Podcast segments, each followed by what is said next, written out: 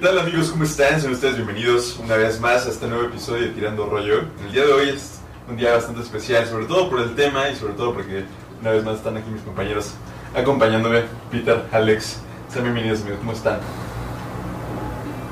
Muy bien, Octavio, gracias por esa bella introducción. Pues aquí estoy feliz de estar de nuevo en un jueves eh, tirando rollo, ya en un nuevo horario, con una mejor calidad, esperamos de nuevo ahora sí. Y pues con el video de nuevo de regreso, les queremos recordar de nuevo que se suscriban, que nos comenten, que nos sigan y pues les queremos seguir agradeciendo por el apoyo. Después de este último episodio que tuvimos, de nuevo de regreso nada más nosotros tres en estudio. ¿Tú cómo estás, Peter? Todo bastante bien, la verdad es que igual feliz de seguir aquí con ustedes. Eh, amigos, creo que el episodio pasado, en verdad agradezco mucho que hayas invitado a esta Candy. Es- fue, fue muy padre dialogar con Estuvo ella. Y sobre todo a ustedes, amigos, que se suscribieron a nuestro canal.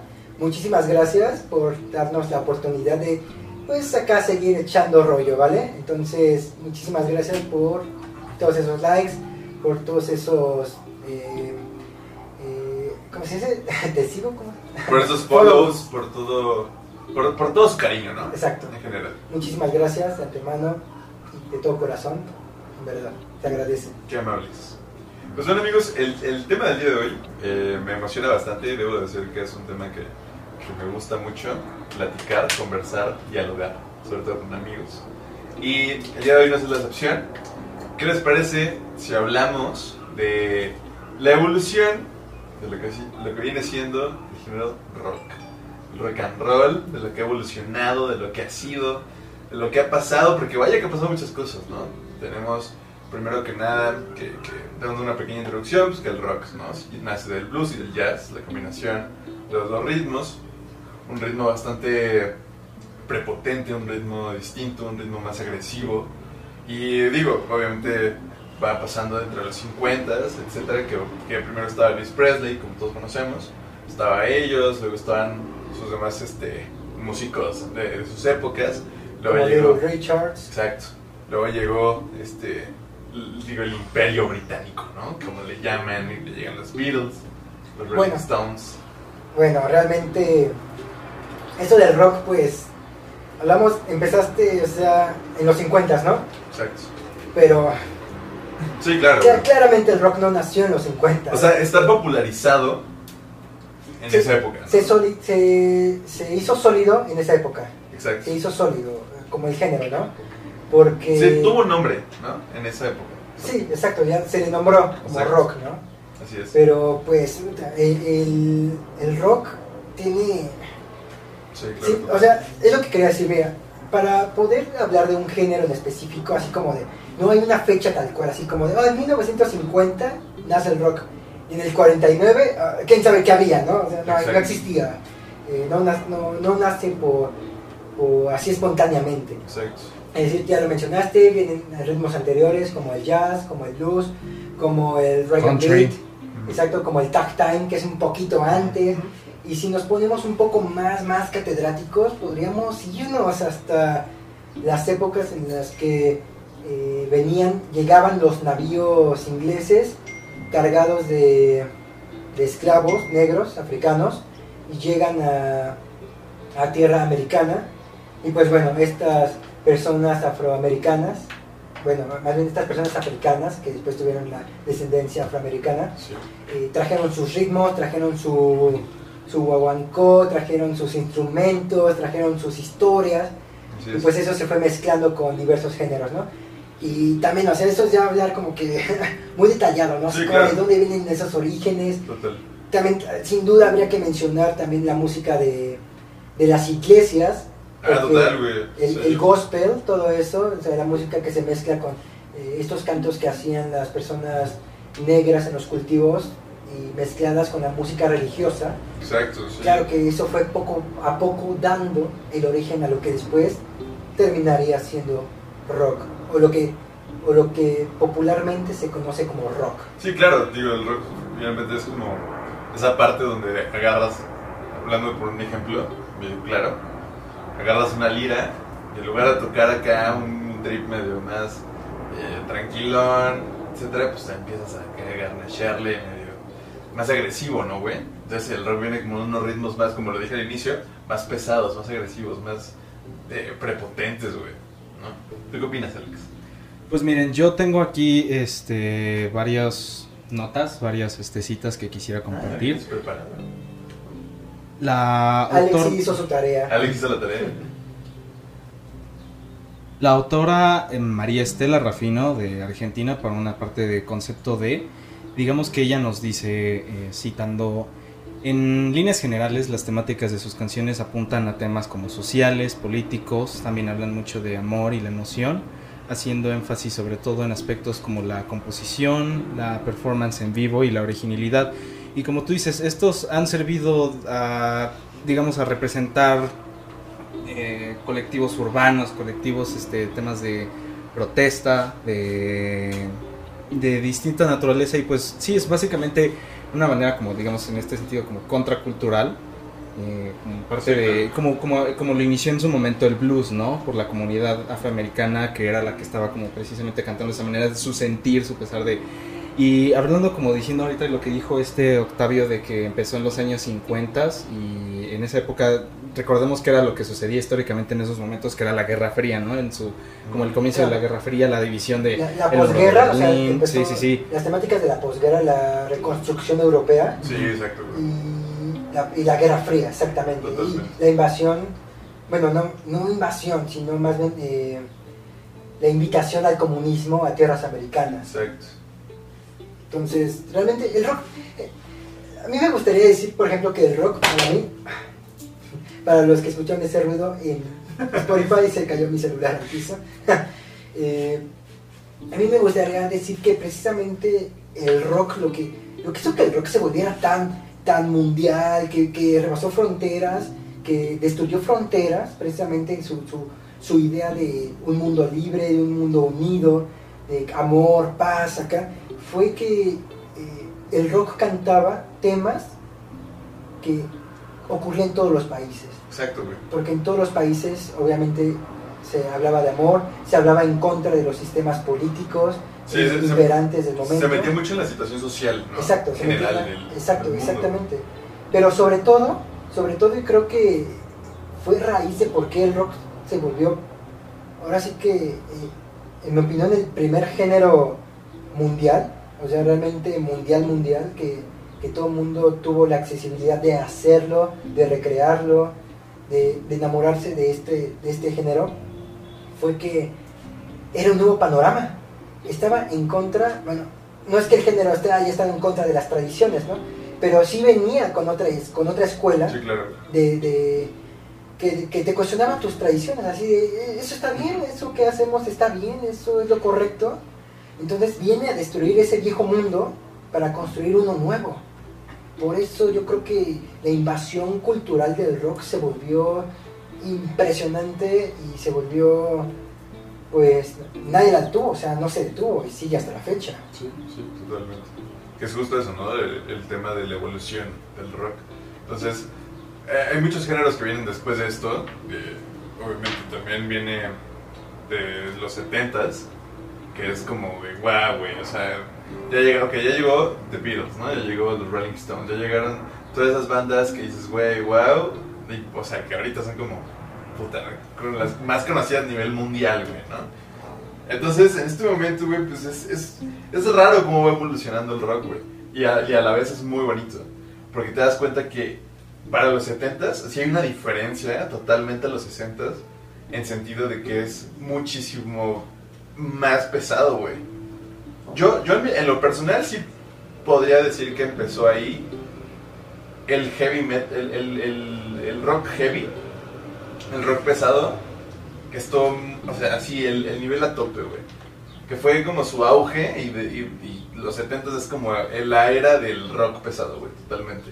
Sí, pero creo que te está saltando una parte muy importante que es la de los 60 donde empezó, como estábamos diciendo, la invasión británica, que es cuando el rock, digamos, la parte de Elvis Presley precisamente se, se pasó a ese lado, digamos, del charco, donde este donde digamos que en los ingleses empezaron a dar eso, pero desde cierto punto muchos le dicen, y por ejemplo gente como mi papá, todos ellos dicen, es, es rock de escuela, ¿no? Rock donde Ah, claro. era gente que empezó a decir, ok, vamos a meterle como teoría, más teoría, y teníamos a músicos de los años 60 como pudieron haber sido eh, los Rolling Stones, The Who, Dylan The Animals, todos estos músicos, digamos, fueron los primeros agentes de la época británica, del auge británico que empezó en los años 60 con evidentemente artistas como The Beatles, que fueron los que empezaron a dar como ese primer pie de lo que podía ser el rock pesado, pues donde, digamos, yo diría que los Beatles presentaron esa transición de los 50 el rockabilly a los 70 Entonces los 60 y el de verano del amor es creo que una época muy importante donde tenemos que decir, aquí es donde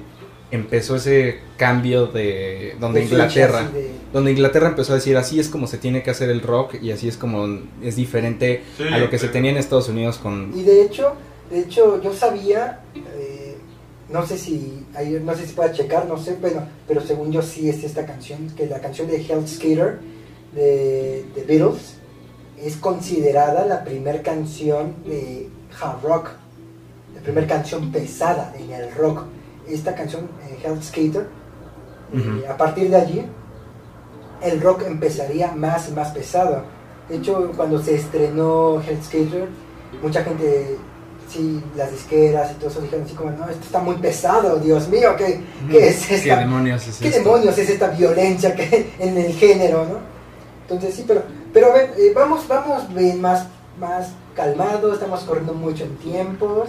Me gustaría que aterrizáramos primero, ya, ya mencionamos las raíces, dijimos el blues, el jazz, el rock and beat, el tag time, incluso mencionamos un poco antes, el gospel, Country. todo, todo el, el- el country, estoy de acuerdo, todo eso, pero entonces ya que tenemos esta fusión, que fueron saliendo estos bluseros, esta, la, la, la escala pentatónica cambió con una nota de blues, agregó la nota de blues a las escalas, llegamos ahora sí a los 50 y les tengo esta pregunta, y a ver, piénsenlo. ¿Quién es el rey del rock and roll? Ah, pues es que siempre, y de hecho le preguntas a gente como, incluso, yo creo que si le preguntabas a John Lennon en su época, él decía, es Elvis Presley, ¿no? Él te iba a decir, es Elvis el rey del rock, del rock and roll. No, rock porque and es que roll. esa es la diferencia que yo quiero de- de hacer entre el rock y el rock and roll. Es como las dos principales, como de- del rock and roll se nace el rock. Y si tú preguntas de rock and roll, yo diría, puede ser Elvis Presley. Obviamente hay como más otros que estaban antes de él, pero digamos que él fue el que escuchó el chiste y lo contó más fuerte. Y yo diría que lo, fue Elvis Presley por una... Y, y díganme ustedes si estoy equivocado, por un tema racial. Porque muchos decían incluso, es que Elvis Presley Ah, es es, blanco. es un blanco pero con una voz... Y guapo, Es, es blanco. es blanco, exacto. Es blanco pero con una voz de blues, ¿sabes? Y pues los primeros, la, la comunidad afroamericana de Estados Unidos pues eran las que primero empezaban a cantar como Elvis Presley, fueron los primeros, pero evidentemente no iba a llegar a Estados Unidos en esa época tan, donde el racismo era todavía casi tan fuerte como es hoy en día. este, no podían agarrar y decir, ah, es una persona de tez negra la que va a agarrar y va a decir, este, este es el mejor músico de rock and roll, ¿no? Tenemos que encontrar a alguien blanco que haga lo mismo. Eso es un muy buen punto, eso es un muy buen punto. No lo había meditado así. Eh, personalmente yo creo que los reyes del rock and roll son este Little Richard y Chuck Berry. Little Richard es el que anduvo con una morrita de 3 años.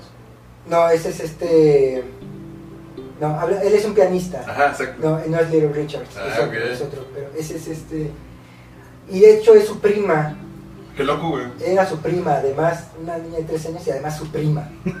Güey. Eh, Jerry Lee Lewis, Jerry Lee Lewis, él es el pianista que anduvo con la niña. Simón. Eh, era un gran virtuoso, obviamente no defiendo para nada lo que hizo.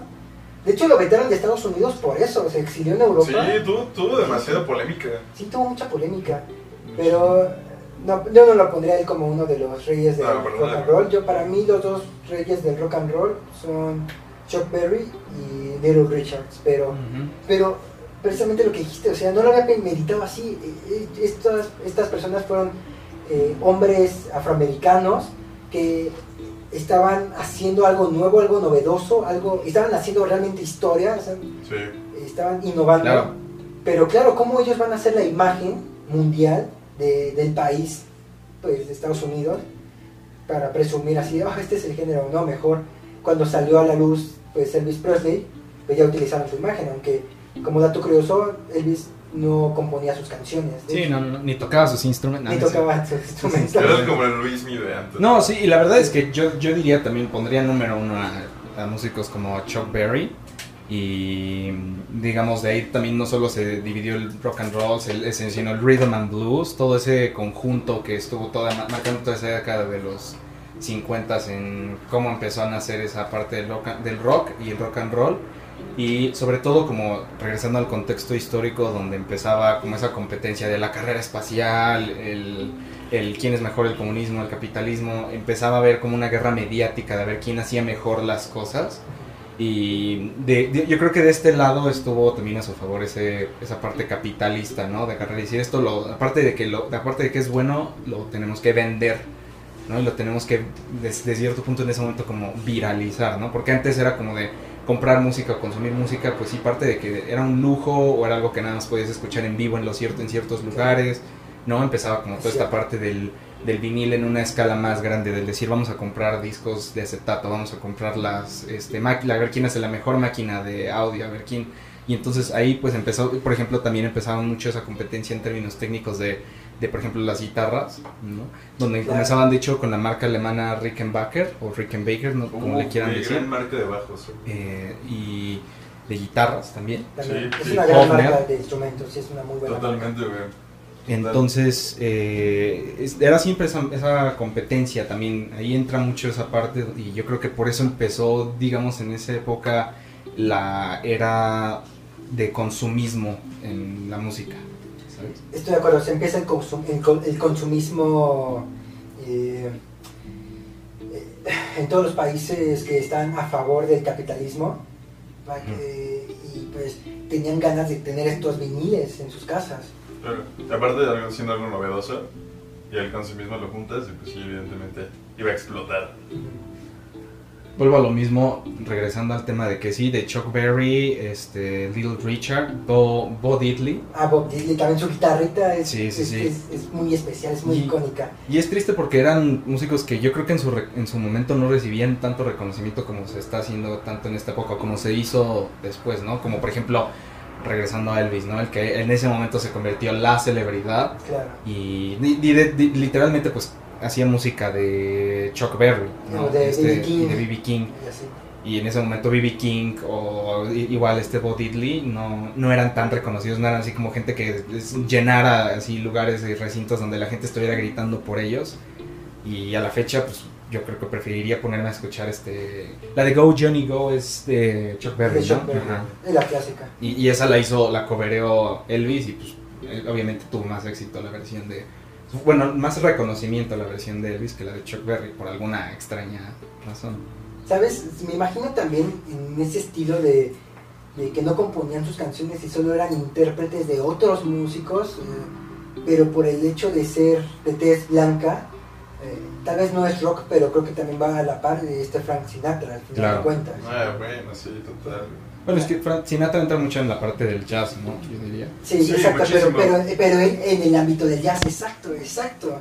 Cuando tenemos a otros grandes expositores del jazz, pero que no recibieron tanta aclamación, no a ese nivel al que llegó este Frank Sinatra, o sea, este Miles Davis y John Coltrane, creo que son la punta del iceberg de todo el universo del jazz, pero aún así ellos, aunque, bueno, obviamente no hay que reafirmarlo, o sea, la grandeza de estos virtuosos de la Sí, música, obvio, eh, pero obviamente no causaban la misma emoción de llenar estadios en el ámbito eh, intrínsecamente capitalista, mercantilista más bien, de, de vender así la música, pues no, ellos no lo vendían como Frank Sinatra, ¿no? O sea, por la misma imagen. Entonces, creo que va por el mismo estilo. Me pusiste ya a reflexionar, a filosofar mucho, Alex. Sí, sí, sí, es- es- eso es lo padre. de- No, no, de- son cosas que ahorita que también me empezaste a mencionar. Yo decía, no, pues Elvis, pero ahorita me puse a pensar también y dije, no, espérate, sí, ahorita que mencionaste músicos como Chuck Berry y. Little Richards, o Bob Diddley, o Fats Domino, B.B. King. O sea, no son rock, rock específicamente, pero por favor, o sea, dime que ahí no hay rock, o sea. Sí, claro, güey, no totalmente, hay. No, Exacto. sí, sí, claro que lo hay. Sí, sí, digo, Elvis fue como la imagen, ¿no? Elvis fue la imagen, fue, Fue como la... el que contó el chiste alto. El que Exacto, con- con el que chistes contó te hizo reír, a, hizo reír a los ingleses, ¿no? Exactamente. Y vamos, es, es que ya después de Elvis creo que el siguiente grande son The Beatles. Y es que yo creo que deberíamos dedicarle todo un podcast a The Beatles. ¿Qué, qué les parece si los omitimos en esta, Bueno, en esta Algo que conversación? sea Los decimos como, ajá, porque Sí, híjole. Claro, güey. Es que eh, tiene todo el movimiento, o sea, to- todo este trip de... ¿Cómo se llama? Este, inglés, güey, ¿no? The Beatles, Rolling Stones, y aparte también creo que compartió con Bob Dylan y ellos, güey. O sea, Bob Dylan también estuvo en... O sea, obviamente no en las épocas de The Beatles, pero un poquito ya terminando. No, eh, Es que creo que no, de los... del- empezó en el verano del amor, o sea, empezó como en esa parte. de Dylan mil- empezó a, sí, es a que- finales de los 50 y principios de los 60 Ujú, es de Dylan. Y él, él es folk, él es cantante de folk. sí. Ajá, Dy- Dylan es folk, güey. Como tal es folk. Entonces, o sea, yo creo que es- todo es... Mira, por ejemplo, aquí, aquí me estoy dando cuenta de algo, güey. Pero el folk de Dylan inspiró mucho a los británicos. Muchísimo, güey. Claro que sí. Cabrón. Entonces, de esto yo creo que también al final de los 60 también se dan cuenta que, que inició, güey, el rock progresivo. Pues miren, yo como no quisiendo tan adelantarme a finales de los 60, sí, yo a mí me interesa mucho que hablemos de esa parte de los 60, que es cuando fue, digamos, comenzó la invasión este, de vienen los británicos, ¿no? Donde aparte de los Beatles empezó The Who, The The Animals, los Rolling Stones, exactamente, y esas fueron las partes donde ahí se estaba nutriendo mucho el, del espíritu hippie de agarrar y empezar a decir, donde empezaba esa parte de protesta en contra del capitalismo que en ese momento es muy gracioso, ¿no? En ese momento esos grupos eran los que empezaron diciendo, no, es que esto es prohibido, esto es este música, y en ese momento decían es que esta música, no, no decían del diablo porque no era tanto el pánico satánico que sucedía en esa época, pero pues era la música de los rebeldes, ¿no? Era la música del- de donde empezaban los movimientos estudiantiles de la década de los Comunistas. 60, era exactamente, era, era muy de libertad, era muy de, que iba muy en contra de todas las eh, ideologías que se tenían en los 50, que empezaban en los 50 de decir es que todo es así recto y firme y los estudiantes tienen que obedecer y,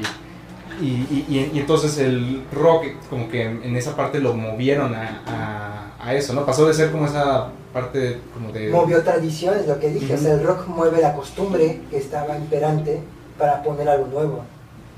De hecho, pero. eh, a ver, eh, llega el rock. De, el rock and roll. Llega a, los- a la isla británica. eh, salen muchos exponentes. Llega obviamente a oídos de Lennon, de McCartney, de Peter Tompkins. ¿Cómo se llama? Ah, siempre se me va el apellido del guitarrista de The Who. Peter. Ni idea, solo sé que su baterista era una piola. Ah, este Kid Moon. Kid Moon, sí. Ah. Llega a oídos de, de muchos británicos. Y a ver, ¿qué, qué para ustedes, o sea, ¿qué, qué, qué simbolizó, qué simbolizó todo este movimiento británico para el mundo? Yo, yo quiero regresar a esa parte donde decía, mm, a lo mejor no fueron los que gritaron el chiste más fuerte en ese momento, pero fueron los que mejor calidad le ponían en esa época, ¿sabes? Porque, digamos, Elvis era muy la parte de vamos a contar, vamos Elvis era el vamos a contar el chiste más fuerte, ¿no? Y los británicos fueron los que dijeron, bueno, vamos a hacerlo mejor, ¿sabes? Vamos a meterle, como yo dije, teoría musical, vamos a meterle cerebro, ¿sabes? No vamos nada más a hacer como tanto así de el mismo ritmo de blues, el mismo ritmo de, jazz, vamos a agarrar y vamos a decir, vamos a crear algo nuevo. Y eso es donde empezaron, por ejemplo, los Beatles, los Rolling Stones, eh, The Who, en, en agarrar y decir, ¿sabes qué? Vamos a meterle una teoría musical que también revolucione, ¿sabes? De estos, esto, los americanos, o bueno, los estadounidenses, ya dijeron, ya lo hicieron de esta manera, vamos nosotros a hacerlo a la nuestra, ¿no? A la británica, y lo tenemos que hacer casi, casi un poco empezando desde cero, ¿no? Los Beatles empezaron un poco copiándole al estilo de rock eh, estadounidense, pero fueron poco a poco agarrando y diciendo, bueno, ¿sabes qué? Vamos a meterle nuestro propio estilo que nosotros tenemos en Inglaterra, porque el estilo de música que se tenía en Inglaterra en la preguerra, durante la guerra, era muy diferente a lo que se tenía en, este- en Estados Unidos, ¿no? En Inglaterra no estaba tan fuerte el blues, no estaba tan fuerte el jazz, ¿sabes? Eh, sino hasta mucho, mucho tiempo después cuando ya empezó a llegar el jazz a Europa y no empezó en Inglaterra, empezó en otras partes. Entonces las influencias que se tenían en Inglaterra no eran las mismas que se tenían en Estados Unidos para cuando empezó el rock a, a explotar, ¿sabes? Y entonces ellos agarraron unas diferentes influencias que ellos tenían en su mismo, pues en su misma isla. Y Eh, bueno, no sé tú qué tengas que decir al respecto de esto, Octavio. Pues sí, eh, yo creo que lo principal en esto es que, justo lo dijiste muy bien, empezó a agarrar muchísima influencia de, de- de lo americano, ¿no? Que, corréjanme si en los comentarios ustedes, en lo americano ya estaba, estaba, estaba empezando a verse Robert Plant con Led Zeppelin a No. finales de los 60 Ah, sí, a finales de A los finales 60, de los sí. 60. a, pri- a finales de los 60 que bueno, ya lo platicaremos, que es el inicio, etc. Pero, pero pues sí, es que yo, yo creo que sí, güey, el movimiento británico, respondiendo a tu pregunta, yo creo que sí dio el auge a todo, güey. A todo de, de- partiendo del rock, de, o sea, de- del rock and roll. Sí, fue ¿Sabes? como lo que partió el rock and roll a rock, ¿sabes? O sea, ajá. ¿A dónde se fue el rol? ¿En dónde se- Exacto, ¿dónde se- Ah, bueno, es que, es que, es Yo digo que los Beatles fueron los que le quitaron el rol es que, al güey, rock. es que eso está muy cabrón porque los músicos no lo veían así, güey. O sea, los músicos, de hecho, empezan, de hecho, quien inició la frase sexo, drogas y rock and roll fue Robert Plant en un camerino después de tocar en después de tocar en Utah, me parece, corrijan en los comentarios, después de tocar en Utah con Led Zeppelin. Ese güey dijo que la vida es de sexo, drogas y rock and roll. Entonces aquí nos damos cuenta de que ya después, pasando los tiempos, nos damos cuenta como aficionados de que, güey, realmente qué es el rol. O sea, ahorita nos ponemos a pensar qué es el rol, güey. ¿Y por qué? Ellos lo, por qué Creo lo que en esta parte te estás adelantando un poco hablando de Led Zeppelin y esa parte, porque eh, No, no, no, antes de porque Led Zeppelin es, es un poco interesante que mencionemos los que influenciaron a Led Zeppelin aparte de los Beatles, ¿no? Porque tienes antes Claro. que los que empezaron es antes que- como puede ser Jimi Hendrix, Eric Clapton, eh, Leonard Cohen, Ah, bueno.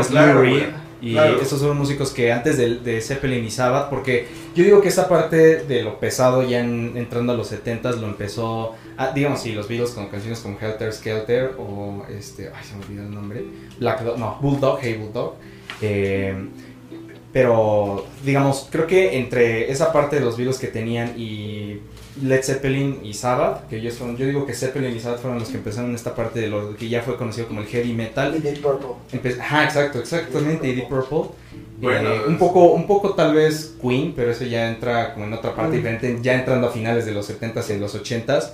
Eh, hay que mencionar mucho que entró esa parte de, digamos, como tú dices, de la revolución sexual, ¿sabes? El amor libre, la psicodelia, los cuales agarraron muy bien esa teoría de esos, esos elementos. Antes de entrar al sexo, drogas y rock and roll, estaba pues psicodelia, amor, revolución sexual, ¿sabes? Y Anticonceptivos.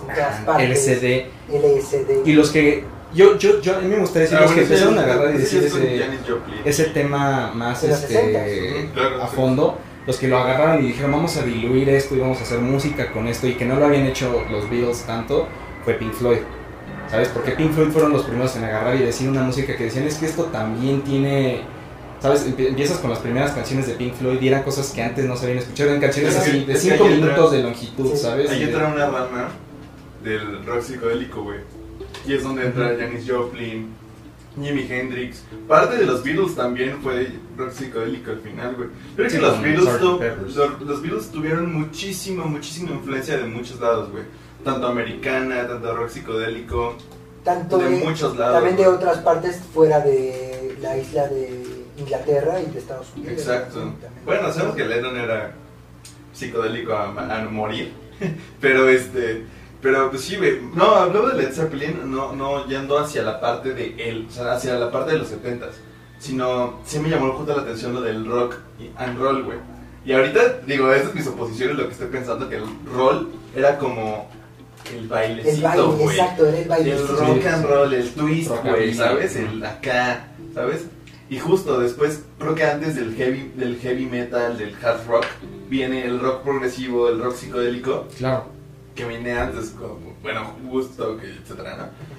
Pero, pero sí, sí, justo era como para reafirmar como lo de... Porque Sí, ¿a- el- ¿A dónde se fue? ¿A dónde se fue el rol, ¿Dónde quedó mi, Exacto, mi rol? Creo que fue en esa parte donde se, se, se le acabó el baile, ¿no? Donde empezó, de- dejó de hacer como música que se tocaba en un salón donde estabas así con tu trajecito haciendo el twist y bailando, Sí, no. a la caverna, ¿sabes? A la caverna de Liverpool, donde, Exacto, exa- Con ¿sabes? tu chamarra de cuero. Con tu chamarra- reemplazó el traje por la chamarra de cuero. Y eso empezó como por esa parte de prohibición de agarrar y decir es que esto no se puede, no se puede, sí se puede escuchar en rock and roll porque sí es chistoso estar haciendo el twist y algo así, pero pues por ejemplo te pones a escuchar cosas como precisamente Helter Skelter o incluso canciones anteriores a esa de los Beatles o de ¿Sabes cómo bailar? No se puede bailar una canción de Jimi Hendrix, ¿no? La tienes que estar Ah, escuchando. bueno, sí, sí se puede, obviamente. Pero, Solo observa. ¿sabes? Una canción como Behind Blue Eyes de The Who, ¿no? Ah, No la puedes bailar como en. O sea, una música. The House of the Rising Sun. Eh, no las podrías como estar bailando de la misma manera que estarías bailando un rockabilly. Y precisamente también eso empezó porque la- lo prohibían y empezaba como precisamente esa parte de vamos a hacerlo en secreto, vamos a tocar esa música eh, porque está prohibida y eh, X y Y. Y empezaba más como el tema de conciertos, de festivales, de donde eran más bien un chingo de gente junta empezando a brincar, algo así. Yo creo que esa parte se perdió en el rol. Y de, de ahí, digamos, se, se juntó como esa parte donde dices el rock experimental el- y empezó a como a dividirse. Y yo creo que el- la, la diferencia aquí es que en ese tipo de rock como el, a lo mejor en el psicodélico sí fue Pink Floyd el que generó un impacto, pero en ese momento yo creo que Pink Floyd muchos no lo entendían o muchos no lo sabían como eh, apreciar de la misma manera que lo, que lo hacían en un sentido comercial como lo hicieron los Beatles, ¿sabes? de que no vendía tanto en ese momento en una escala masiva.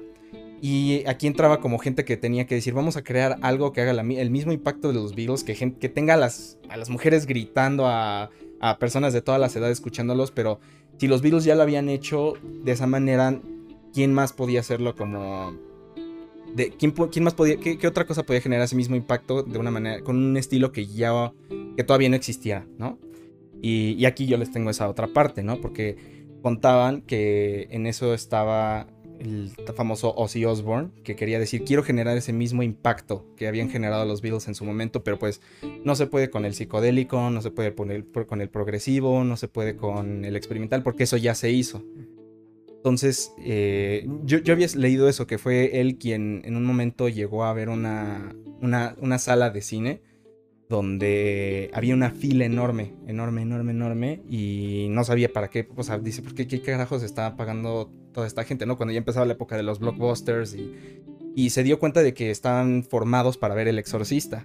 Y entonces decía, ¿cómo es posible que tanta gente esté pagando y esté emocionada para que la asusten, ¿no? Para que la, la, la hagan sentir miedo y de ahí nació Black Sabbath y ahí de ahí nació yo creo que ese género que es el heavy metal, ¿no? Y ves, ves la primera portada de Black Sabbath y Sí. te da miedo, ¿sabes? Es un cementerio, es una figura así Sí, una persona así tenebrosa. sí. Y pues escuchas la primera canción de Black Sabbath y pues la escu- yo creo que en ese momento imagínense, ¿no? Llegando de tu casa diciendo me compré esta cosa que me daba, que la portada me da miedo, ponerlo en tu reproductor de acetatos y que lo primero que escuches sea la canción de Black Sabbath. Qué loco, güey. O sea, y, y pues sí, yo creo que en ese momento hasta la gente se le ponía la piel chinita. Como ¿no? vengo de los Beatles y ahorita. Ajá, exactamente. Sí, o sea, venimos, vengo, de del amor y verano, vengo del verano y- del amor y de la nada. somos- Exacto, güey. Venimos de Yellow Submarine y terminamos en demonios acá en cementerios. Y pues sí, o sea, yo digo que Black Sabbath ahí empezó a hacer esa influencia de la cual agarró y dijo Led Zeppelin, ¿sabes qué? Esto lo podemos mezclar con un estilo rock and roll y, y de ahí pues se generó Led Zeppelin, ¿sabes? Y yo creo que ahí, de, ¿sabes? Como que Led Zeppelin yo lo veo como el hijo de los Beatles y de Black Sabbath. Sí, es como la, sentido. el, ajá, la cría, güey, de Y sí, o sea, la creación. Porque precisamente en esa época donde el- a finales de los 60 se había acabado el verano del amor, ¿no? Ya había sucedido todo la- lo de la represión estudiantil aquí en México, pues ya sabemos todo lo que sucedió. Y sí, muchos hablan de la época de, de la década de los 70 como si hubiese sido una resaca, ¿no? Del verano del amor, donde todo el mundo estaba deprimido, harto, cansado, ¿no? Donde fue como ese down. Y pues sí, tenías grupos como Black Sabbath y yo digo que Led Zeppelin fueron los que agarraron y dijeron, ¿sabes qué? Pues vamos otra vez a, A revivir, vamos a revivir Vamos a revivir el rock con lo que ya existe. Bueno, exacto, pero darle otra vez un punch. Darle otra vez energía al rock. Y lo mismo hizo Deep Purple y pues yo creo que en esa época empezó como esa parte a lo mejor un poco más teatral en ese sentido, o en esa parte donde decías, bueno, ya estamos asustando, ya estamos este, haciendo ese tipo de Ya cosas. se volvió un espectáculo. Ya se, se- se volvió como a viralizar más el... Ajá. Bueno, siempre fue un espectáculo. O sea, yo sabía, por ejemplo, en cuanto a Woodstock, que Jimi Hendrix, de por qué, por qué Jimi Hendrix es el Guitar Hero, fue el primer Guitar Hero, eh, la primer eh, leyenda acá que todo el mundo quería tocar como Jimi Hendrix y nadie podía surfear como Jimi Hendrix, el que se volvió tan viral, fue por el show de Woodstock que dio en el que... eh, que de hecho, este, Jimi Hendrix, eh, ah, ¿qué te digo el apellido? Voy a buscarlo. El, el guitarrista de The Who, es este... Peter, sé que se llama Peter. Peter Gabriel. Era guitarrista de. de Who. Pete Townsend. Pete Townsend. Pete Townshend.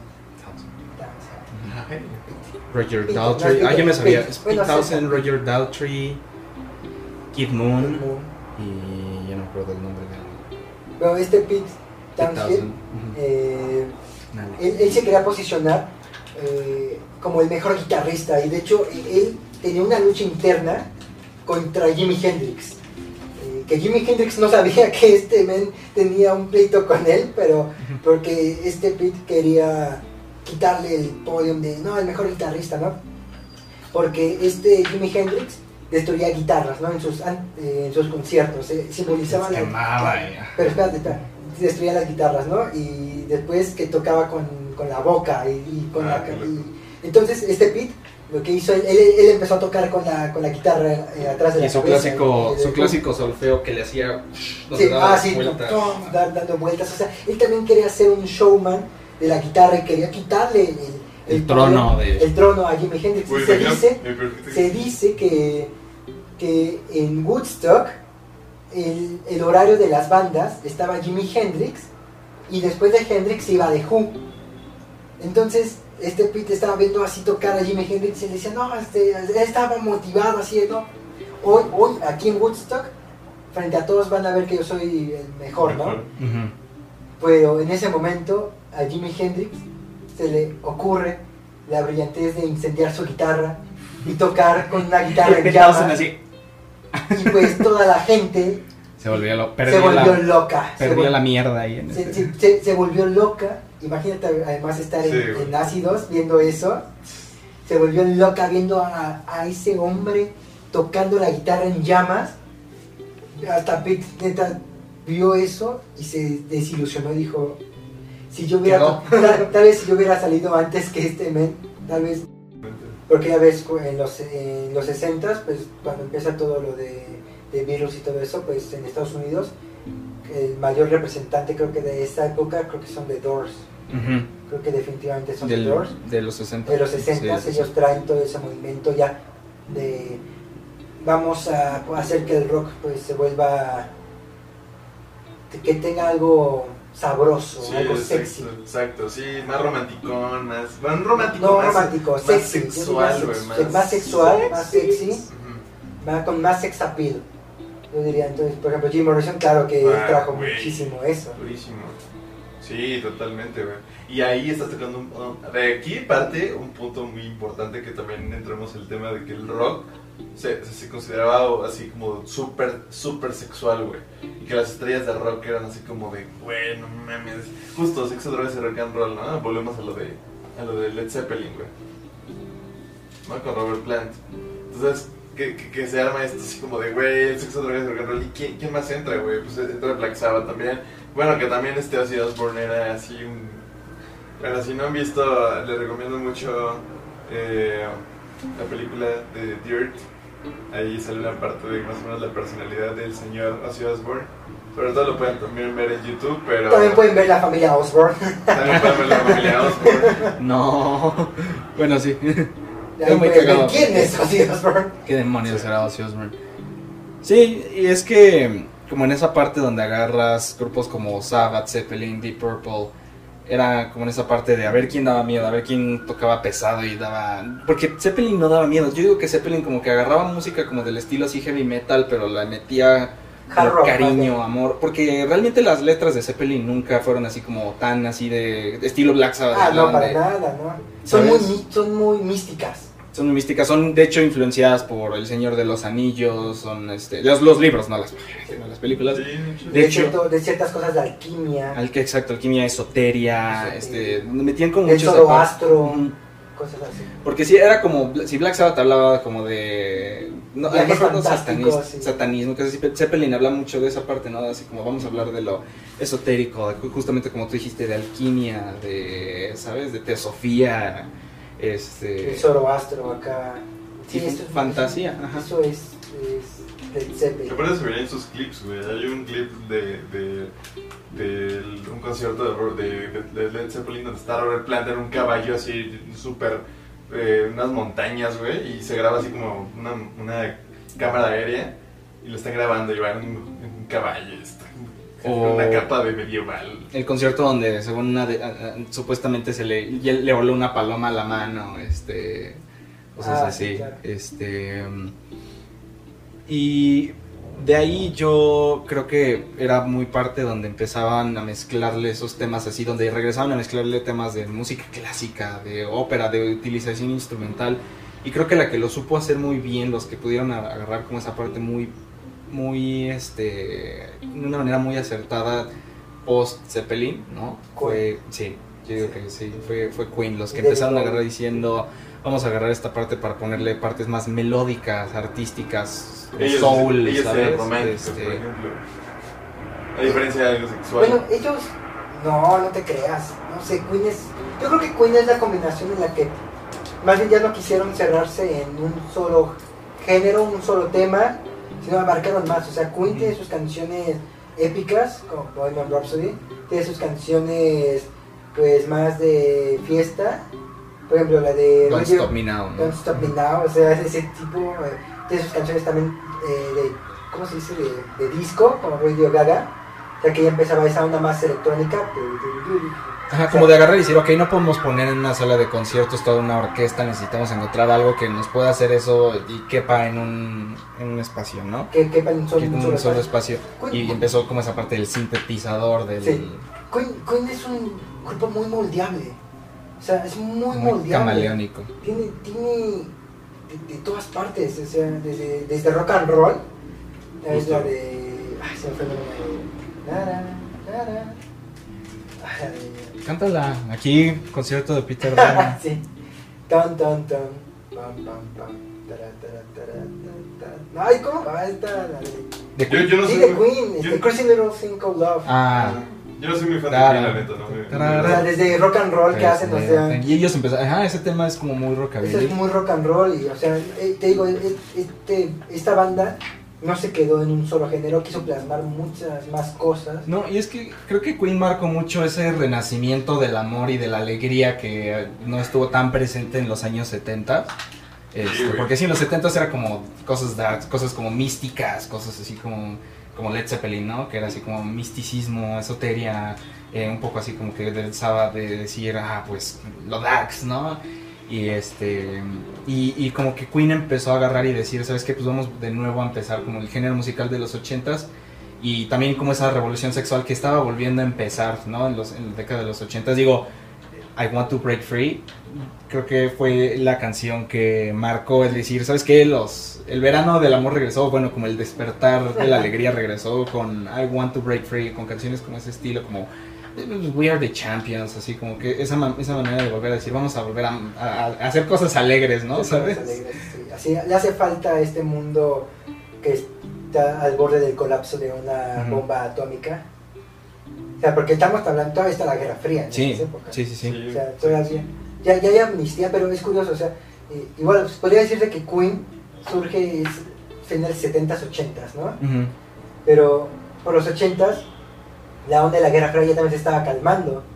Y como que ya empezaban a Ya decir, había "Ok, creo que relaciones entre tanto- Estados ajá, ya se Unidos y empezó". la URSS, ya estaban otra vez los diálogos de conversación, de comercio, otra vez diálogos de Se confianza. había- ya se había terminado Vietnam, este... Seguía habiendo guerras, Ujú. porque creo que, si mal no me equivoco, no sé si fue en los 80s la guerra del Golfo Pérsico o, Ah, no me o fue en los 90. Creo que fue en los 90. Pero to- todavía había guerras, por ejemplo la de Afganistán, la guerra de Afganistán, la- en la que lo- la Rusia comunista quería poner misiles en Afganistán y también en Turquía. Pero sí, yo creo que justamente en los 80s pasaba de ser como más una guerra fría en términos armamentísticos y se volvió más en una guerra mediática, ¿no? Donde se dieron cuenta de que iba la guerra fría y dijeron, aquí nada más se trata de ver a que, quién tiene quién tiene el edificio más alto, quién llega primero al espacio, quién llega quién hace las cosas y no quién se bombardea primero, como que ya empezaban sí esa mentalidad de decir, creo que hasta este punto los dos- lo- tan- ambos bandos ya entendieron que no se puede solucionar a, a bombardeazos nucleares porque nos lleva el demonio a todos y todos dijeron, pues, no, pues vamos a calmarnos tantito y como tú dices, ¿no? Empezaba em- empezaba como a tener un poco más de potencia este, las Naciones Unidas, este, y pues el mundo empezaba a estar más conectado, ¿no? Todavía no existía el internet, pero ya había como más difusión.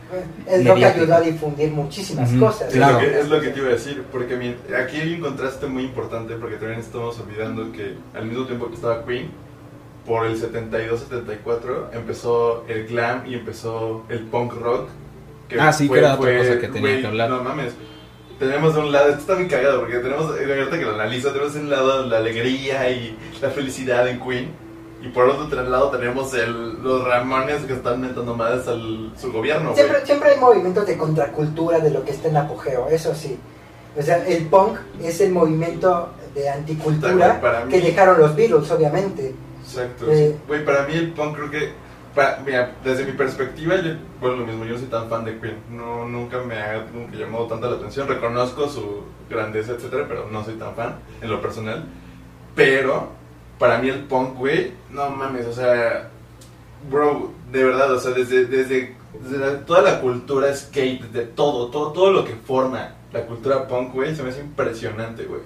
O sea, desde lo que nace, o sea, el, el punk rock, güey, el punk pop, güey, el rock pop, güey, ¿no? Que también, ¿qué tiene de Queen? Yo, yo también me encasillaría un poco en el, en el rock pop, güey. O sea, rock and roll, Sí, pero lo pop, ¿qué es lo pop? Ese es otro tema impresionante también. ¿Qué es lo pop? el rock pop, yo... Eh, lo pop es lo popular, ¿no? Entonces, sí, realmente todo lo popular es Ah. pop. O sea, Black Sabbath es pop. Es popular. Sí, sí. Bueno, pero en, en- en tema, bueno, en tema es pop. en Bueno, pop en el sentido, pop- ajá, Sí, sí, ¿no? sí, Popular. de lo popular. Entonces, también, es que el género pop también, muchos lo- solo piensan, por ejemplo, en Michael Jackson, ¿no? O en estilo Madonna, Madonna. ¿no? Eso es como, eso es lo pop, es lo fresa. Pero pues bueno, o sea, más bien... ah, Pero ¿qué es eso entonces, güey? sí, o sea, es que pues viene de lo popular, ¿no? Pero pues todo eso siempre ha sido popular. Los Beatles fueron super Pero es que era como cuando empezaba esa parte, eh, como tú dices, de, ¿no? de la viralización. Eh, porque sí, nos hace falta mucho hablar como de la, la influencia que te empezaban a tener en los 80s, esas como dualidades donde ya existía el... Ya empezaba de nuevo esa parte de Es que sí, los güey. sintetizadores y eso, pero se quedó el, el heavy metal obviamente pues se explotó en lo que hasta la fecha, ¿no? Black metal, death metal, este, hard, industrial metal, metal progresivo, metal progresivo, vegetal, lounge, ¿no? Y, y es más importante, lounge.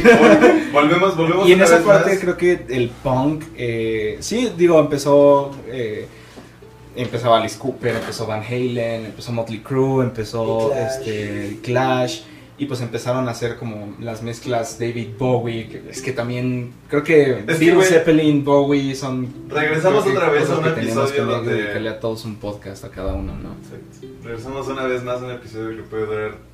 Creo que, creo que este en específico puede durar sin pedos unos 5 o 10 capítulos. Sí.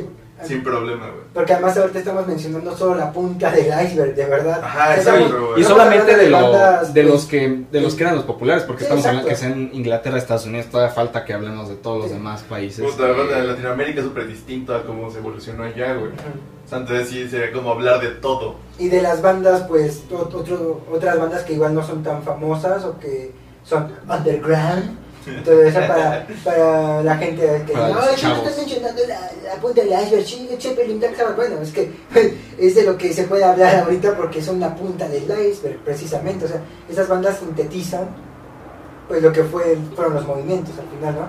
Pero no, podríamos hablar y hablar detalladamente desde Grateful Dead, desde Jefferson Airplane, Jefferson Starships, desde de, de Jarvitz y la desintegración desde Jarvitz para convertirse en Cream. No, y después, y fíjate que después del rock, güey, después del, o sea, de que estamos hablando, bueno, específicamente estamos hablando de la evolución del rock, ¿no? Pero si, si te das más después de los 2000, güey, el rap, el rap rock, güey. Entonces ya, o sea, es un mundo de géneros nuevos, y aparte, ahorita hay un chingo de géneros que no tan entiendo el indie, quién sabe qué, verga. Pero, Pero bueno, hay que disfrutar la hay música. que disfrutarlo Sí, mucho, sí, sí, sí. Güey. Eso sí. Yo creo que, miren, o sea, hablando, yo quería como que terminar como, no, bueno, terminar, hablar como de estas ulti- las dos últimas décadas, yo diría, de oro del rock, que son los 80s y los 90s, donde empezaron, pues so- sobre todo en los 80s, donde ya estaba como bandas como Duran Duran, Billy Idol, ajá, y después... En la segunda, ajá, y en la segunda mitad donde ya empezaban otras bandas como The Cure, R.E.M., eh, Pixies, U2, Sixes eh, and the Banshees. Donde en los 80 estaba, yo siento que esos eran ya los cantos de sirena del rock and roll, ¿sabes? Del rock en general, en donde en los 90 empezó también la última vertiente del rock and roll que yo le llamo el, el grunge, ¿no? Yo, yo siento que fue esa como esta última parte donde estaba... A la colita. Ajá, Radiohead, Oasis, Blur, Placebo, Ah, este, ¿sabes? Donde ellos fueron los que yo siento que a mí parecer, o sea, dieron ya como esa última esa última entrada, decir como, ah, como tú dices, la, la, la cola, el canto de sirena de- del rock, porque en la, en- entrando a la década de los 2000, donde ya empezó como esa parte del género que le llamaban el pop, donde ya decían, era, no, es, no es rock pop, ¿no? Es, es música pop, ¿no? Donde tienes cosas como Britney Spears, ¿no? Este, ese tipo de música que ya realmente no era, no era rock, ¿no? Y a lo mejor destacan algunos como pudieron haber sido los Arctic Monkeys o este Foo Fighters, eh, pero realmente ya no estaban aportando nada nuevo. Sí, exacto, ya, ¿sabes? ya no eran nuevos movimientos Ya- que, ajá. que le dieran más vida. Me- eh, quizás suene difícil, pero bueno, no difícil, sino ah, duro decir que son patadas de ahogado esas últimas bandas, ¿no? De, de un género que ha sido, que ya fue explotado, y explotadísimo en muchos. ¿Pero ustedes creen que fue por eso que el rock se murió? ¿Por qué creen que el rock se murió? Yo digo que no está muerto. Ay, Dios santo, por favor. Güey, güey, no mames, hay una banda verguísima. Hay una banda verguísima, neta.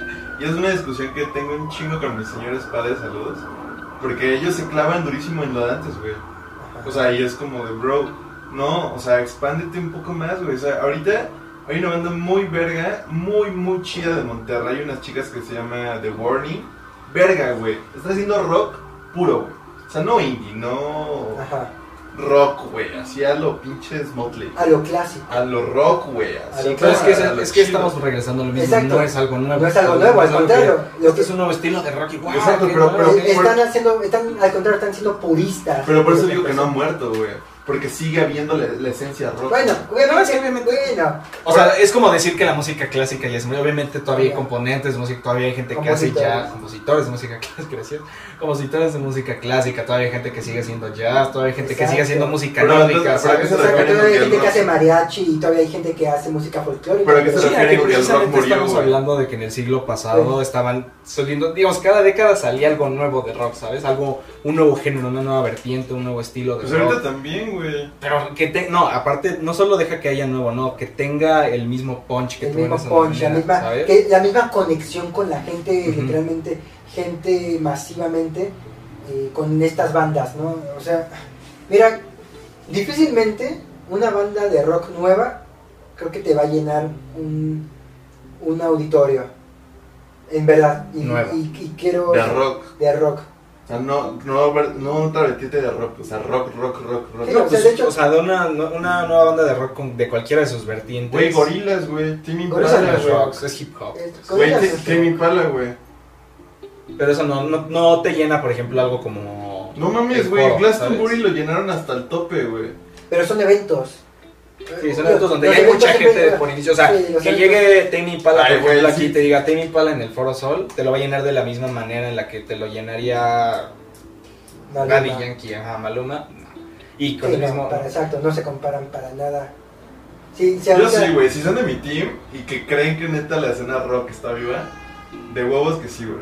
Es muy chavo. Ya, ya, ya. Y fíjate, no, güey. Me neta. encanta porque eres muy joven y esa pasión juvenil es el rock. Ese es rock, sí. Eso es rock. Güey, esto me cabronan. Hay un chingo de bandas bien vergas, güey. Sí, no estoy diciendo, no, creo que ni Peter ni yo estamos diciendo que sean malas o que Sí, no no, estén... y, que no, y que no tengamos el placer de escucharlas, escucharlas, y, de, ajá, y de admirarlas. Realmente, o sea, yo prefiero, yo, yo realmente nunca voy, nunca pongo reggaetón cuando estoy bañándome o haciendo ejercicio, o, estoy- o sea, solo lo pongo cuando hay una fiesta y ya, ¿no? Y el rap, en cambio el rock y bandas nuevas de rock y cosas así, pues la pongo en Todo el haga, tiempo. haga lo que esté haciendo, ¿sabes? Esté trabajando, esté limpiando, esté caminando, esté bañándome, prefiero el rock. Pero creo que lo que Peter y yo estamos intentando eh, como comentar en, esta, en este punto es que, vamos, no, no hemos tenido un nuevo David Bowie, ¿sabes? Alguien que agarre y ponga el rock hasta arriba, ¿sabes? No hemos tenido un nuevo Led Zeppelin, no hemos tenido, no en el sentido del estilo de música que hacen, pero de la manera en la que revolucionaron el rock Ajá. y decir, este es este es como, ¿sabes? Un, Un punto y aparte. Un boost de nitro al rock, ¿sabes? Está, es, como dices, está- es, creo que como dijo Peter, puristas. Y eso es algo que, digamos, va a quedarse porque, por ejemplo, sucede mucho con la música clásica, ¿no? Exacto. Que los nuevos compositores de música clásica, pues sí, se guían por toda la teoría que ya existe de la El New música Age, clásica. música New Age. Y, y agarran y dicen, no, pues es que está la teoría y lo tienes que hacer así, seguir las reglas. Y pues sí, métele de tu propio, este, de tu, pre- de tu propia pastita, pero no, este, no te olvides de cuáles son las reglas, ¿no? Y eso es lo que yo siento que está sucediendo mucho con el rock, que ya está muy establecida cuáles son las reglas. y Exacto, decir- exacto, ya están ahí. Estas bandas no salen de lo que ya está ahí porque esto es lo que hace que sea el rock. libro, porque existe el libro, la teoría del rock, ¿no? Ya no existe decir, exacto. voy a meterme en teoría musical, ¿sabes? Y voy a construir rock a partir de lo que yo pienso y a partir de lo que yo siento.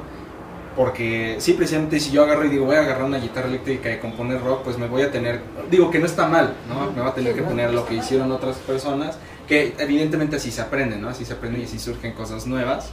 Pero falta mucho que la gente agarre y diga, le voy a poner más de mi propia esencia, ¿no? Tienes grupos como Greta Van Fleet, ¿no? Fleet, eh, que muchos les, pues fue altamente criticado porque la voz del güey es la de Robert Plant, ¿no? Y este Robert Plant dijo, oye, este es que esa es mi voz, o sea, no lo dijo en mal pedo, ¿no? Pero lo dijo, es que este güey canta igual que yo, y pues no está mal, ¿no? Pero al final de cuentas es, no es nada nuevo. Exacto, ¿por qué no causa Greta Van Fleet? ¿Por qué no causa mundialmente la ajetreo de ah, Yo tengo la respuesta, Por- güey. porque ya se- Bueno, es mi opinión. Ya existió. Exacto, es que, es que ahí vamos, es que ahí vamos, güey. Ya esta, va mi- esta va mi opinión para dar auge a mi última pregunta para ustedes. Es que yo, mira, yo, yo opino, güey. Obviamente no escucho. Yo, no he sido tan fan de meterme así de que no mames, las últimas de Who, etcétera. Escucharlos así como de. Soy fan de escucharlos, ¿no? Porque siempre me, me, me gusta explayarme en distintos tipos de géneros y épocas del rock y la evolución como tal, ¿no? Entonces yo creo que ahorita, de los mayores exponentes para mí, yo creo que podría ser una, para las nuevas generaciones, güey, Arctic Monkeys, que es como, no mames, Alex Turner lo tienen aquí, güey. Tame Impala, no mames lo que están haciendo. Están agarrando sintetizadores y, y hasta lo güey, lo dijo Robert Smith, güey. Y los de Ray Pila también. Están agarrando sintetizadores de antes, fusionándolos con Sí. ahora. Es como de wow. Y evidentemente no va a haber un, un nuevo David Bowie, no va a haber nada porque ya existió, como bien lo dijeron, güey. Ya hay. Y no hay algo así como novedoso que digas, wow, güey, ¿sabes?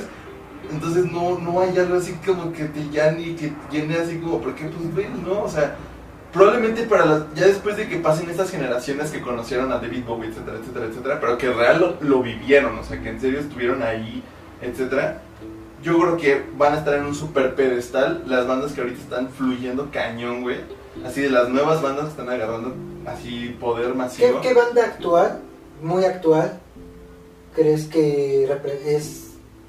No la mejor, casi de... Está encima de, las, de estas bandas, ¿no? O sea, pero ¿cuál tiene la batuta de seguir manteniendo en vida este rock que dices? Para mí, Sí, sin, sin duda alguna, Tame, güey, Tame Impala. durísimo, güey. Para ti, Peter. Para mí, Ajá, ¿tú tienes alguna o tú también crees que ya no hay batuta? O sea, yo creo que no hay batuta, ya. Yo creo que no. De, de hecho, o sea, de verdad Va- creo que... Creo que la última banda de rock, rock, que... Salud, Carlita. Eh, la última banda de rock que creo que llena estadios de una manera muy masiva, y, pero creo que en verdad es la última. Eh, estoy entre Muse y Arctic Monkeys y personalmente yo no soy fan de Arctic Monkeys, entonces... no, ni yo. Yo diría, ajá, yo creo que yo también pondría en. Bueno, tú dices nuevas, ¿no? O sea. Y para mí eso es lo más nuevo. Es ¿eh? que hay un chingo, está Franz Ferdinand, está... un Bueno, montón, Frank Ferdinand güey. igual es de los 2000. Bueno, creo que algo que se me acaba, que acaba, bueno, no que se me acaba de ocurrir, pero que se, que se nos está haciendo falta mencionar es el contexto histórico en el que estamos ahorita, que ya no es el mismo que sucedía en el rock, ya no es el mismo Obvio, tipo de cuestión al sistema que se tenía, ni el mismo tipo de rebeldía que se tenía en ese momento como el que se tiene ahorita, ¿no? Ahorita son otros temas, ahorita ya es otra, otro estilo de, mane- de, de- de estar en contra de... Y el problema aquí es que si estás en contra del sistema y eso se vuelve popular, el mismo sistema lo absorbe y te lo vende, ¿sabes? Lo, lo- como sucedió con... Exacto. eh, pues, lo que sucedió con el rock, ¿no? Agarraron y dijeron, ah, pues te gusta consumir el rock, pues sabes que en lugar de estar, sabes, en contra de ti y estar prohibiendo el rock, lo vamos a permitir, lo vamos a vender nosotros, y ahora te lo vamos a vender También, nosotros. creo que el problema del rock también, bueno, no sé si es problema o no, es que lo adoptaron las las clases aristócratas, lo mismo que pasó con el jazz. Es decir, por ejemplo, Ujú. el jazz en sus orígenes, en sus principios, de verdad, en sus principios, el jazz era considerada música vulgar. Sí, sí, sí. Música que solamente, eh, solo voy a repetir esto eh, por cuestión de histórica, pero que decían era música para negros, eh, es lo que decían en Estados Unidos, es decir, música para gente inferior, es lo que Ujú. decían. O sea, eh, el Y hoy en día los escucha la gente así con... Exacto, y ahorita el jazz es como, oh, oh, sí, escucho jazz con mi botella de vino mientras lo aprecio silenciosamente. Y aquí, oh, qué, qué, qué buena música es el jazz, es, es, habla del alma y el espíritu. Pero obviamente el jazz al principio era rebeldía, era juventud, el jazz era salir en contra del sistema y el jazz era empoderarse así de, no, eso, eso esto está mal y esto está, esto, esta nueva ola debe quitar lo viejo. Pues lo mismo le pasó al rock, al final el rock vino con ese discurso de somos jóvenes, vamos a quitar lo establecido, yo, ah, vamos a crear un nuevo mundo para nosotros. ¿Y qué pasó ahora? Ahora el rock es el género que la aristocracia, la gente aristócrata grande, de hablo cuarentones, cincuentones, de- o de gente de 60 años, pues lo toma como la música de, de cultura, ¿me entiendes? Así como de, oh sí, Led Zeppelin es cultura, The Beatles es cultura, no tu Maluma, no tu Maluma, no tu. Daddy Yankee, o sea, le está pasando lo mismo, se está haciendo aristócrata y hago en- entre comillas para, lo que, para los que nos escuchan solo en, en Anchor o Spotify, o sea, esta gente ya tomó este género del rock como el rock es cultura, el rock, porque el reggaetón no es cultura, ¿eh? el reggaetón Sí, es, sí, sí. es algo horrible. Y le va a pasar lo mismo al reggaetón. Y Y de hecho le está sucediendo al reggaetón en varias partes, sobre todo en Estados Unidos, en el sentido donde al principio era como, pues, en Estados Unidos está mucho esa cultura de es que los latinos son los apestados y son, pues, todo ese discurso Exacto. de Exacto. maga, ¿no? De, Entonces, y el ahorita al contrario, ¿no? Ahorita ya lo ponen En todas partes, todas en Europa se escucha en todas partes el reggaetón, en. Estados Unidos, en Asia. Eh, el reggaetón, y hablaba con un amigo que es músico y, y hace música rock, y, y él, no, no, él no inventó la frase, pero él, eh, está, él dice esta frase cada vez que puede. Él dice, el rock es el nuevo punk, así de sencillo. Porque, y la frase de sexo, drogas y rock and roll cambió y se transformó a sexo, drogas y reggaetón. Así de sencillo, o sea, por eso el, Lit. por eso el reggaetón, os digo, por eso el rock ya no tiene la batuta, porque el mundo contemporáneo, a, a mi parecer, ya no tiene, Es que el, pues el rock ya no canta los lemas de este nuevo mundo. Sí, no, evidentemente ya. Sí, justo, güey. O sea, ahorita que me preguntaste cuál banda para mí era, o sea, digo, evidentemente no, no es que tenga la batuta, güey. O sea, yo creo que ahorita hay una masificación de géneros y esto hace que obviamente haya más bandas, más contenido, más música. Y eso me encanta, güey, de verdad. Gente que neta está haciendo música de la que sea, sígala haciendo, güey. Y siga produciendo, neta, las bandas emergentes. A veces no se les da tanto apoyo y no mames, no mames el talento que hay, güey, de verdad me mama que haya tanto contenido y tanta diversidad, tanta diversidad de, de géneros de música. Y a esto iba mi pregunta final, que les quiero preguntar, quisiera decir, vaya, es este... Ustedes, por ejemplo, cuando eran niños y empezaron a meterse en el rollo, me imagino que empezaron a escuchar rock, ¿no? O etcétera. ¿En qué época cayeron? ¿Al escuchar qué? O sea, ¿en qué, qué empezaron a escuchar? ¿En qué, ¿Qué te refieres banda? con caer? O sea? Ajá, o sea, tú de niño empezaste a escuchar qué banda, de qué año. O sea, que Tus hay... primeros crushes. Ah, Ah, tus primeros crushes. ¿Y, y cuál fue tu evolución? Ajá, o sea, ¿qué, qué empezaste a escuchar después? Cuéntanos, Alex. Yo me acuerdo que fue, fue muy divertido porque, bueno, no fue divertido. Eh, estoy- estoy- vengo- Con- todavía, lo, todavía lo hablo con mi psicólogo. No, este, porque fue durante lo, fue- obviamente fue en los 2000 y es gracioso porque yo no me acordaba qué música escuchaba antes porque, ah, bueno, mis papás me ponían de niño música clásica, ¿no? Porque era de, oh, es que es la música que me ¿Ah, eh, refuerza La que vuelve creatividad". inteligente a los niños. ¿Sí te aplicaron esa? Y entonces yo me acuerdo que empezaba la época del iPod, ¿no? El de, de hecho ahí tengo mi, los, los enseño. Eh, shuffle. no, no, no, el de la bolita que le movías con Ah, el dedito el- así. el clásico. El ajá, clásico. ajá. Y me acuerdo que fue uno de mis primos el que me regaló el iPod firma de YouTube, donde era, era, el único iPod negro que estaba en ese momento y al reverso tenía todas las firmas, ¿no? De Bono, The Edge, Larry Miller, y venía con la música integrada de, de YouTube. Entonces me acuerdo que fue como mi regalo de, creo que de, ay, no me acuerdo. Cumpleaños, Un regalo de cumpleaños. Día del niño. Es que, bueno, como yo soy de, de principios de enero, yo nací en Año Nuevo, digamos que mis regalos de Navidad, Reyes y cumpleaños es Se como... juntaban. Ahí está. Ah, qué chido. Entonces, este, era como de aquí están tus tres regalos, toma tu iPod, ¿no? Exacto. Y, y, y, y entonces la primera banda que yo comencé a escuchar fue YouTube. Yo creo que era como empe- empecé a escuchar la de- el- cuando estaba el Vertigo Tour, el, del- el álbum de, Mm. de How to Dismantle an Atomic Bomb.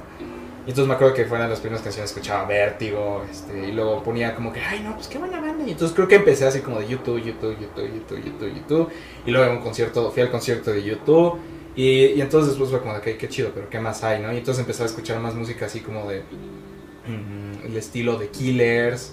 eh, empecé a escuchar Nirvana después. Y luego, luego fue muy gracioso porque de ahí como que mi papá fue el que me dijo, ah, pues pásame tu iPod, ¿no? Y le puso música de los... Ah, del- qué bonito. y entonces él, me, él fue el que me puso The Beatles, Pink Floyd, similar. Queen, Zeppelin. Y entonces fue muy gracioso porque empecé primero con los Beatles y me volví súper, súper fan de los Beatles, así de que tenía pósters de los Beatles, te compraba la biografía de cada uno de, así, de cada uno de los integrantes. Este, me acuerdo que en ese momento cuando todavía tenía cabello, me, dejaba, me dejé el cabello como los, como este, el- el- como los Beatles. Empecé a tocar la guitarra por los Beatles, este, sudaba de Beatles, ¿no? Este, iba a los conciertos de estos, los que eran los grupos de imitadores de los Beatles. Ah, tú eras de los que iban a ese- Iba a esos conciertos porque era como, "Uy, es que no necesito verlos en vivo, ¿sabes? Era, era muy gracioso. Pero pues era como yo de 13 años, ¿no? Y mi mamá así como de, sí, pues vamos a ver a los del grupo de no sé qué. Y de, pues se quedaron una banda de mexas así como vestidos como eran de Beatles, invitando a los de Beatles. Ajá, co- cosas así. Este, y después cuando empecé a entrar a, como a finales de la secundaria fue cuando empecé a escuchar a Zeppelin. Yo me acuerdo, yo te conocí siendo muy fan de YouTube de Led Zeppelin. Y entonces ahí fue cuando empecé a escuchar a Zeppelin y sí fue como de, wow, güey, esto es como completamente diferente a, a The Beatles. Y ya en la prepa ya era como... entonces en la prepa y en la secundaria fue cuando en lugar de sudar a Beatles estaba sudando a Zeppelin, ¿sabes? Y fue Zeppelin, Zeppelin, Zeppelin. Zeppelin. De hecho hasta la fecha como que me siento que los que más me han influenciado como... Porque era mi... mi adolescencia tardía, ¿no? La adolescencia de la prepa donde yo empezaba a ser como más libre, más este más de, ah, yo puedo hacer lo que quiera, y era como cuando yo empezaba a ser, pues sí, un adolescente puro, era cuando estaba escuchando Zeppelin, y yo creo que fueron, fue el grupo que marcó la adolescencia, y ya cuando entré a la, edad, a la adultez joven, a los 18 o 19 años, fue cuando comencé a escuchar Bowie, bueno, o sea, ya los había escuchado, pero cuando me volví como muy fan, ¿no? De Bowie, Queen, pero sí siempre he escuchado así como grupos clásicos y obviamente cuando, entre los inters pues estuvo Sabbath, Iron Maiden. Pero creo que los que más me marcaron así mi vida, o sea, porque obviamente estoy omitiendo a todos los demás que escuchaban Sí, los claro. inters, ¿no? Pero los que me volví así como el fanboy de, O sea, por de lo que grupos fue YouTube, Beatles, Zeppelin. Y yo diría que después de Zeppelin ya se diversificó. Yo dije, ok, ya no tengo, ya no soy como fan de ninguno en específico porque pues estaba Pink Floyd, estaba como que ya tenía varios que decían no me puedo ser fan nada más de uno, ¿no? Pero yo creo que esos tres fueron los que a mí me marcaron, ¿no? YouTube, Beatles y Zeppelin. Pues mira, yo ya lo había comentado en un podcast anterior, mi primer crush, crush musical con el que yo empecé a amar la música fue Michael Jackson. Tenía tenía un buen de discos de él, tenía no pósters y todo eso, pero sí tenía sus DVDs, sus conciertos, lo veía bastante. Ah, y después, primera banda con la que me obsesioné, después de, bueno, o sea, ya más o menos tenía una madurez de haber buscado música y de ir conociendo pues, esto, fue, no, fue Slipknot. Ay, güey. Sí, fue, fue mi primer banda que neta me enamoré de Slipknot. No, no me lo esperaba para nada, güey. Casi nada. nadie. No. Casi nadie, pero eh, hasta mi hermana, Pantera. mi hermana, Ah, Peter sí se ve de Pantera. ah, sí, mi hermana me- también era muy fan de Slipknot y ambos escuchábamos mucho Slipknot y después fue Rammstein, Rammstein y Slipknot fue como simultáneamente. Yo al principio, yo empecé, yo empecé, mira, mi evolución musical va desde lo pesado, pesado hasta lo más light. Ahorita, ahorita escucho música muchísimo más light que la que escuchaba. Exacto. no, pero o sea, Rock cristiano. voy a tratar de reducirlo. O sea, mi- mis primeros crushes fueron. Y ah, esto fue en primaria y, y secundaria. Era Slipknot y Rammstein. Los Acá. escuchaba muchísimo. En, en preparatoria, de, de principio a fin, era muy, muy, muy fan. fui muy muy fan de Nirvana y de Mm. Pearl Jam. Después, a mediados de la prepa, fue Dylan, fue, se- Bob Dylan se convirtió en... Bob, Bob- Bob Dylan siempre me gustó. Por, de hecho, yo quise tocar la guitarra por Bob Dylan, que lo topé en primaria, pero, pero cuando neta me cayó el 20 de quién era Bob Dylan, fue en la prepa, aquí, a mediados de prepa. Vamos a ver qué dice en la letra. Exacto, ¿no? vamos a investigar, no solo a ver qué dice, sino vamos a, analizar.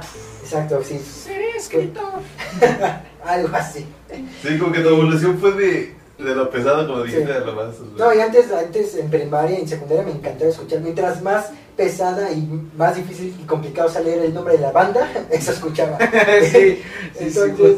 después fue Nirvana, después fue, fue Pearl Jam, después fue eh, Bob Dylan, después fue Soda Stereo. Entrando a la carrera, eh, el boom de Gustavo Cerati me llegó así, ¡fum! a más no Sí, poder. sí, sí, sí. Después llegó Gustavo Cerati, después la música, el rock en español, así. Y después, ahorita lo que más escucho en mi día a día, casi todo, todo, es música folclórica estilo Violeta Parra. Escucho mucho a Juan Gabriel, escucho mucho eh, música.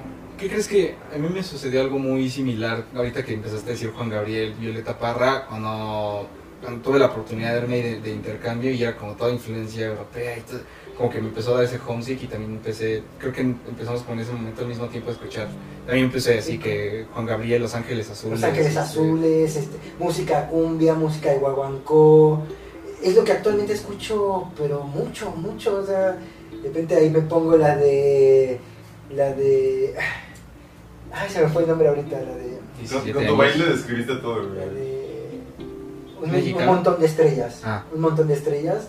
La pongo ahí en el baño y la estoy cantando. O la de la cita, también la pongo. Ah, o sea, sí, es sí. como de. Qué gracioso que lo hayas dicho porque creo que me, me sucedió lo mismo así como de, de... O sea, la música en ese sentido mexicana, o sea, sí estuvo ahí en esa época de mi infancia, adolescencia y adultez primaria, pero no estaba tan marcada en Por como lo está ¿no? Ajá, por tú escogerla para, para escucharla. Ujú, ujú. ¿Y tú, Octavio?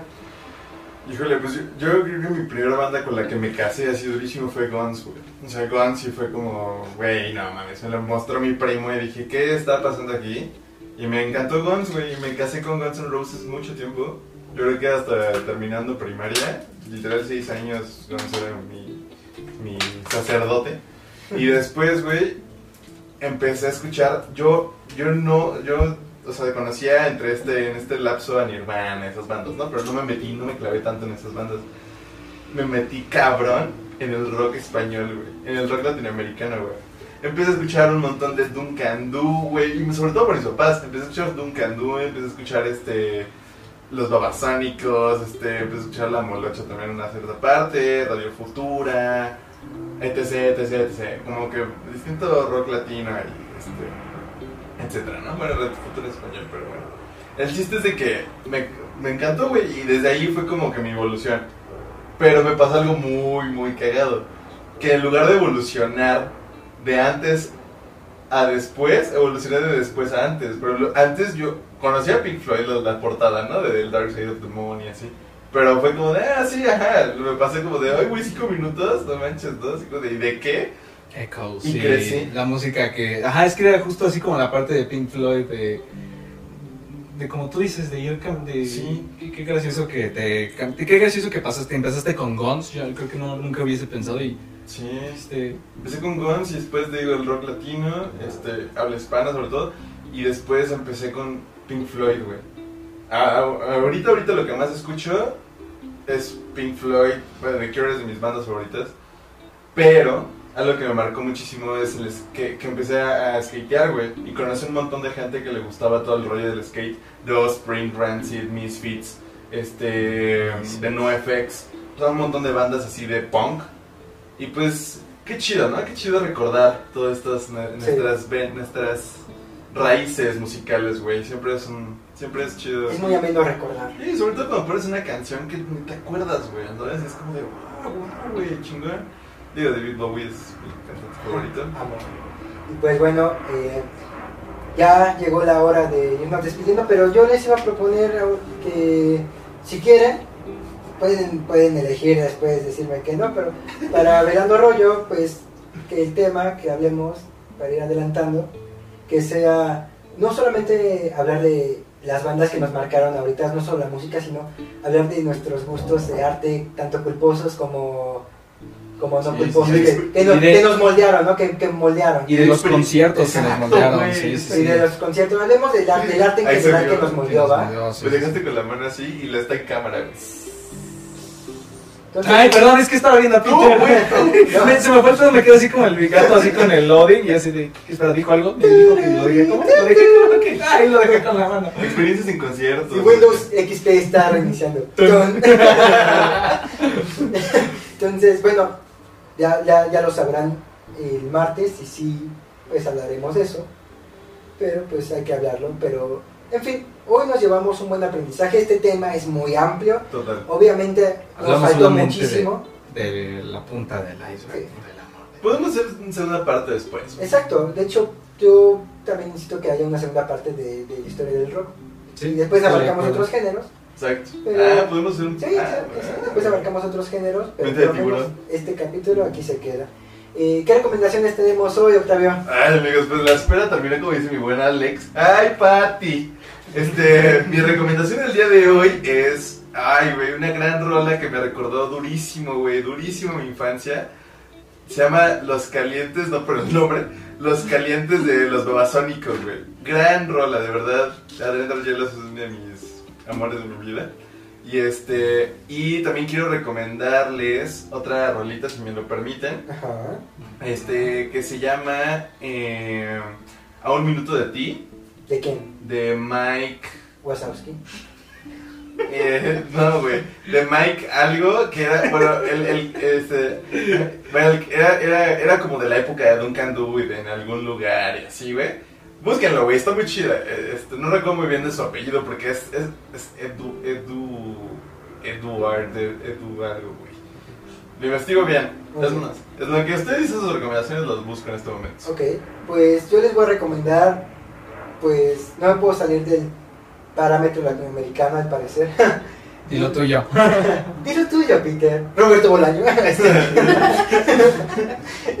no, les quiero recomendar una banda clásica, clásica de, de inicios del rock latinoamericano que se llama Sui Generis. En especial una canción. Escuchen todo Sui Generis, les va a encantar. Tienen mucho, mucha vibra estilo Rolling Stones, pero también mucho estilo folk, estilo Bob Dylan. Ah. También tienen mucha onda tipo Emerson Lake and Palmer, también una onda estilo... ¿Cómo se llaman los que cantan The Sound of Silence? Este... R.E.M. No, ah, ellos son- The Sound of Silence de Hello Darkness, my old Sí, sí, sí, sí, sí, pero no me Ah, acuerdo. Ah, ah, sí, sí. Ray- Paul Simon y Gary. Gary Funker, Funker eh, ellos. El chiste es que tienen una onda parecido a ellos, eh, escúchenlos. Eh, Sui Generis es, fue la primer banda de este Charlie García. No es cierto, fueron Entonces, Simon y Van a escuchar a Charlie García cuando era joven, pero joven, joven, señor joven. Escuchen canción para mi canción para mi tumba, canción no, canción para mi muerte. Tumba muerte. Bueno, los que empezaron. La recomendación. Escuchen eso. Yo quisiera recomendarles, ahorita que perdimos el video y ya no pueden verme, este, quería recomendarles de música que por favor pues sean tan amables de escuchar The Who, porque es mi- de mis grupos favoritos que me marcaron. También quiero que... eh, pues es que no sé por qué últimamente me he estado dando mucho por escuchar a Motley Crue. Entonces The Who y Motley Crue los dos que ahorita quiero recomendar mucho que escuchen. De... ¿Qué más quería recomendarles ahorita? Este, pues mm, no, no los quería recomendar yo, Roberto Bolaño. Este, no, es- No soy Peter. no, no, no soy Peter. Eh, sí, y- ah, ya me acordé. Ahorita hace también esto, hace mucho. es- es- ah, recientemente estaba escuchando a la canción de A View to a Kill de Duran Duran y música de Duran Duran en Ah, general. qué Son las canciones que a mí me. Qué bueno que no está la cámara para que vean mis ojos. Sí, ¿por qué? eh? ¿Qué tiene de malo? ¿No te gusta Dime. Duran Duran? No mucho. No, No mames. Lo vamos a poner ahorita. Este, ahorita en la cena. Pues chicos, este ha sido un placer. Eh, Redes sociales, por favor. les queremos recordar que nos sigan en YouTube. Nos pongan la campanita para recibir notificaciones cada vez que subamos un nuevo contenido, porque se vienen cosas nu- nuevas, no solo velando rollo y tirando rollo, vamos a estar sacando constantemente nuevo contenido, nuevas fotos, nuevos videos. Y sobre Entonces todo es importante que es importante que activen la campanita para notificaciones en YouTube, nos sigan en Instagram como arroba tirando rollo podcast y nos escuchen también si ustedes gustan Spotify, Apple Podcast, Google Podcast o su Anchor. Anchor o su plataforma de podcast favorita. Pues nosotros fuimos tirando rollo y fue un placer estar con ustedes. Hasta luego. Hasta la próxima.